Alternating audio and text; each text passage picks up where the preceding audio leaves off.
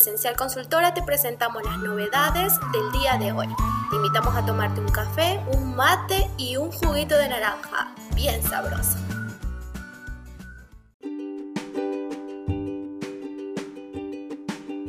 Se prorroga la doble indemnización y la prohibición de despidos.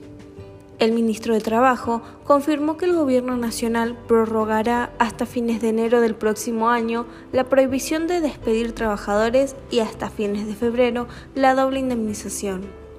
Siempre dijimos que mientras se mantuviera un escenario extraordinario íbamos a mantener medidas extraordinarias.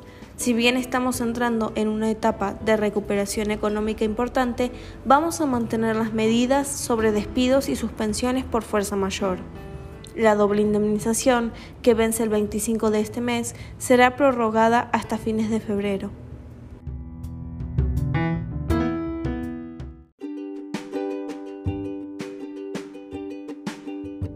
El tributo más insólito y polémico de Argentina van a empezar a cobrar el impuesto al viento. El Consejo Deliberante de Puerto Madryn creó el impuesto al viento, se trata de una ordenanza para cobrarles impuestos municipales a los parques eólicos de la zona. La medida desató la alarma en el mundo de la energía renovable, ya que el monto que se deberá pagar es de alrededor de 4,5% de la facturación.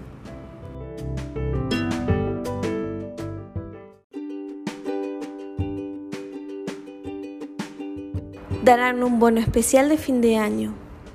Tras la decisión de rechazar el IFE número 4, el gobierno analiza entregar un bono especial de fin de año a beneficiarios de asignación universal por hijo, distribuir entre 1.7 millones de cajas navideñas a jubilados, dar planes de apoyo para jóvenes y quienes perdieron ingresos durante la pandemia. La suspensión del IFE número 4 permitirá un ahorro de 90 mil millones en diciembre, pero el gobierno prevé utilizar parte de esos fondos para reforzar la asistencia social en un mes que siempre suele ser conflictivo en la Argentina. Además, el gobierno oficializará que el 20% de la asignación universal por hijo de 3.540, que depende del cumplimiento de las condiciones de educación y salud para su cobro, este año será liquidado a todos debido a la pandemia.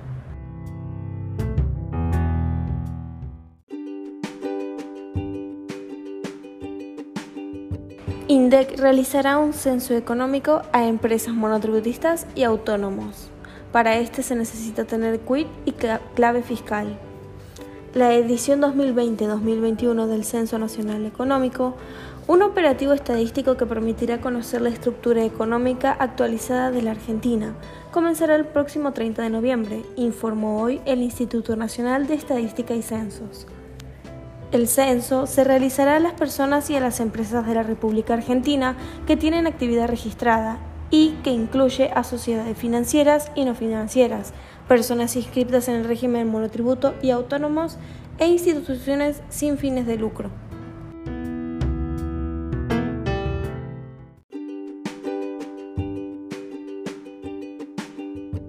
Impuesto al valor agregado.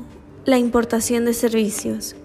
La Ley 25.063 incorpora un nuevo hecho imponible al inciso D del artículo 1 de la Ley del IVA, mediante la cual se agravan las locaciones y prestaciones de servicios realizados en el exterior, cuya utilización o exportación efectiva se lleve a cabo en el país, cuando los prestatarios sean sujetos de impuesto por otros hechos imponibles y revisan la cantidad de responsables inscriptos.